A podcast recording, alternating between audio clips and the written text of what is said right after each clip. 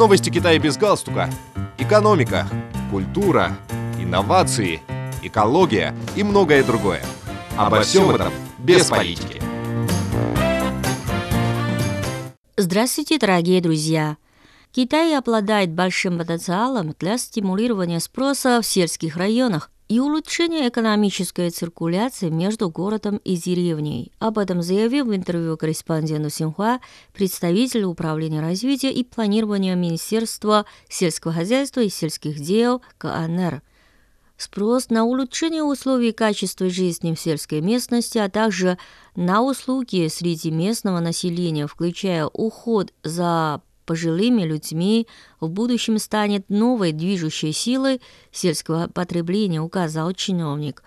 По мнению экспертов, для строительства сельской инфраструктуры и развития сектора коммунальных услуг в ближайшие 5-10 лет будет высвобождено приблизительно 15 триллионов юаней. Это около 2 триллионов 180 миллиардов долларов США инвестиционных средств в рамках усилий страны по созданию высококачественных сельскохозяйственных угодий, а также развитию современного защищенного сельского хозяйства и сельского строительства. Прошлом году Государственный банк развития Китая увеличил финансовую поддержку сельскохозяйственного сектора страны. По итогам 2022 года непокашенные кредиты, предоставленные вышеуказанным банком на нужды сельского хозяйства, превысили 250 миллиардов юаней, это около 36 миллиардов 260 миллионов долларов США, проинформировали банки. По сообщению финансовой структуры, эти средства оказали существенную поддержку обеспечению продовольственной безопасности, строительству сельскохозяйственной и сельской инфраструктуры, модернизации сельского хозяйства, улучшению условий жизни в сельской местности, а также консолидации и расширению достижений в борьбе с бедностью. Кроме того, в прошлом году банк также выпустил специальные финансовые облигации в размере 8 миллиардов юаней для подъема сельских районов. В этом году банк планирует и дальше наращивать финансовую поддержку сферам, связанным с селом, крестьянами и сельским хозяйством, а также содействовать подъему села. В прошлом году китайская шеринговая экономика, несмотря на многочисленные сдерживающие факторы, все-таки сохранила устойчивые темпы роста, свидетельствуют данные доклада, опубликованного недавно Государственным информационным центром КНР.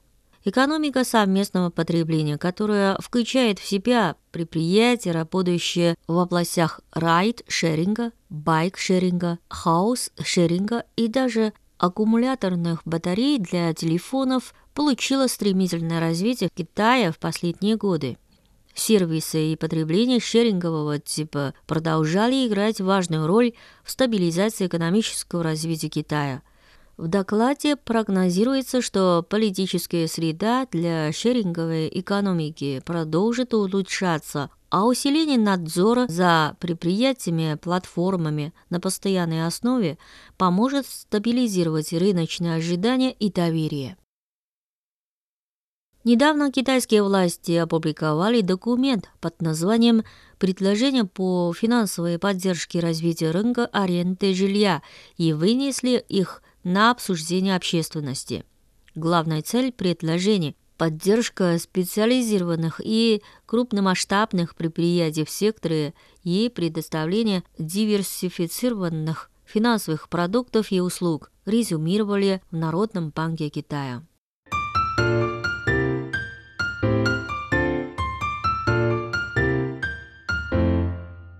Дорогие друзья, мы передавали последние новости Китая. Спасибо за внимание. До новых встреч!